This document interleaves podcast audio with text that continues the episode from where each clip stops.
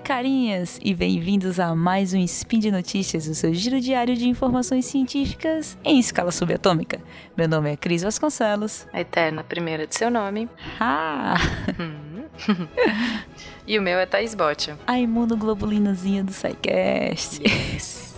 E hoje, dia 26 coroninha do calendário Decátria e domingão 20 de, 24 de março de 2019 do calendário gregoriano, pega seu cafezinho que a gente vai falar do Jack, o estripador. Speed Notícias.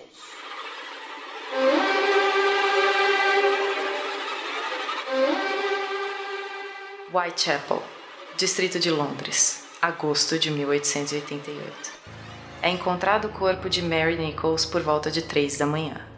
Cortes na garganta e na parte inferior do abdômen.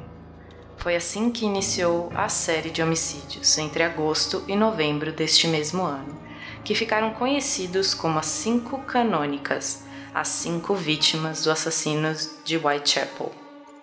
As investigações foram realizadas pela polícia de Whitechapel, a polícia de Londres e a Scotland Yard, que investigaram principalmente açougueiros e médicos da região devido à precisão e método das mutilações.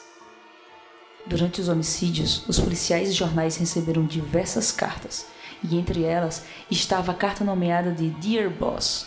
Nesta carta, alguém que alegava ser o assassino e ameaçava cortar as orelhas das damas, e se nomeava Jack, o Estripador.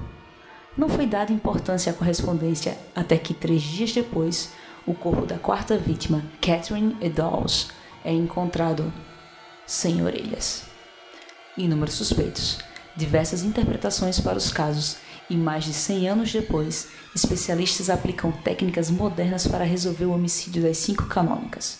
Mas o caso permanece não resolvido.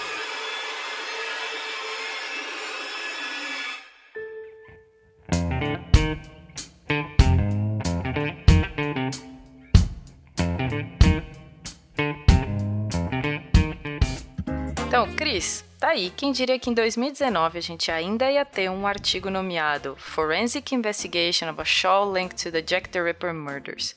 Ou seja, É.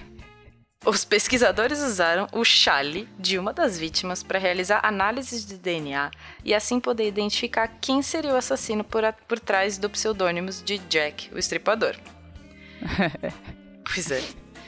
Esse chale, ele é a única evidência física ligada aos assassinatos e estava guardado no Museu do Crime na Polícia Metropolitana em Londres, também conhecido como Black Museum.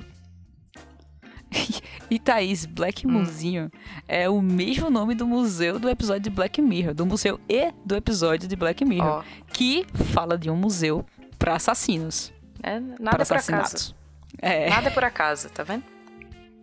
Esse museu existe, mas não do jeito Black Mirror que a gente viu na série, mas ele existe. E esse chale é a única peça disponível para análise desses casos, porque nessa época os métodos de análise forense eram muito limitados e não tinha justificativa nenhuma, né, para preservar os itens da vítima depois que o caso era solucionado, entre aspas, né? um exemplo é que em 1888 as impressões digitais e a fotografia não estavam ainda muito desenvolvidas, né? E como você, como a gente ouviu no SciCast 241, o DNA nem sequer havia sido descoberto. Vai lá ouvir o SciCast 241, a história do DNA. É isso mesmo, Thaís. E o paper que a gente está comentando aqui é um bom exemplo do poder que o DNA tem para resolver esses casos, mesmo mais de 130 anos depois. E vale lembrar que não é a primeira vez que se levanta confirmações, entre aspas, tá? De quem seja o assassino, mas é a primeira vez que evidências genéticas que apoiam as suspeitas são publicados em um periódico revisado por pares.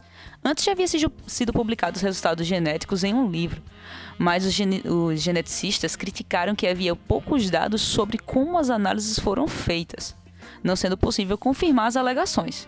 Assim, é a primeira vez que os resultados são publicados no que a gente chama de uma revista científica. Mas, Cris, vamos explicar aqui passo a passo do que foi feito com o chale para que você, ouvinte, possa entender até onde a gente chega com esse caso. Antes de tudo, é, era preciso confirmar que esse chale tinha sangue e sêmen e que era realmente da vítima. E A primeira coisa, eles usaram câmeras profissionais e técnicas de fotografia forense para encontrar as porções de sangue e sêmen no chale. Essas amostras de DNA mitocondrial e DNA cromossomal foram coletadas dessas regiões. É, Thaís. E a gente já falou aqui no SPIN sobre a importância do DNA mitocondrial em análises forenses. Uhum. Uma vez que, em sua grande maioria, eles são herdados somente das mães, permitindo assim identificar o assassino, comparando o material com os parentes de descendência materna. A gente comentou isso no SPIN de Notícias 449. E assim, Cris, a partir da análise desse DNA mitocondrial, que teoricamente só vem da mãe, houve o SPIN 449 para ver essa nossa discussão sobre se ele vem da mãe ou se ele vem do pai. Até agora a gente entende é. que ele vem mais da mãe. É. é. A hora que eles analisam esse DNA mitocondrial e compararam com os descendentes, foi possível confirmar que o sangue no chale era realmente da quarta vítima e que o sêmen pertencia a uma pessoa chamada Aaron Kominsky, um barbeiro de 23 anos. É, além disso, Thaís, a análise do DNA cromossomal pôde permitir identificar a cor dos olhos e dos cabelos do assassino. Olha só. Que, é, que foram confirmados como castanhos, tanto os olhos quanto os cabelos, e que isso condizia com os relatos da testemunha ocular do assassinato. Olha só. Ah. Mas tem um probleminha do artigo que não deixou a crítica satisfeita, né? Por mais detalhado que ele seja, eles não publicaram as sequências genéticas dos parentes vivos. Os autores afirmam que eles não publicaram para proteger a privacidade dos descendentes, mas os críticos gostaram muito disso. É óbvio que, né, um paper, eles querem tudo. Como é uma revista científica, eles vão querer essas sequências, é óbvio. Mas no fim, os autores afirmaram que finalmente eles conseguiram identificar a identidade do Jack Stripador, o serial killer que aterrorizou as ruas de Londres há mais de um século. E por hoje é só. Ouça o Spin todos os dias para ficar atualizado e acabar sendo aquela pessoa na mesa do bar que acaba com as discussões dos homicídios com ciência. Deixe também no post seu comentário, elogio, crítica e xingamento esporádico. Fala lá também se você acha que esse caso tá resolvido, tá? Ó. Oh. É. Lembramos ainda que esse podcast só é possível por conta do seu apoio no patronato do SciCast, tanto no Patreon quanto no Padrim e no PicPay. Um grande abraço e até amanhã. Até amanhã, um beijo.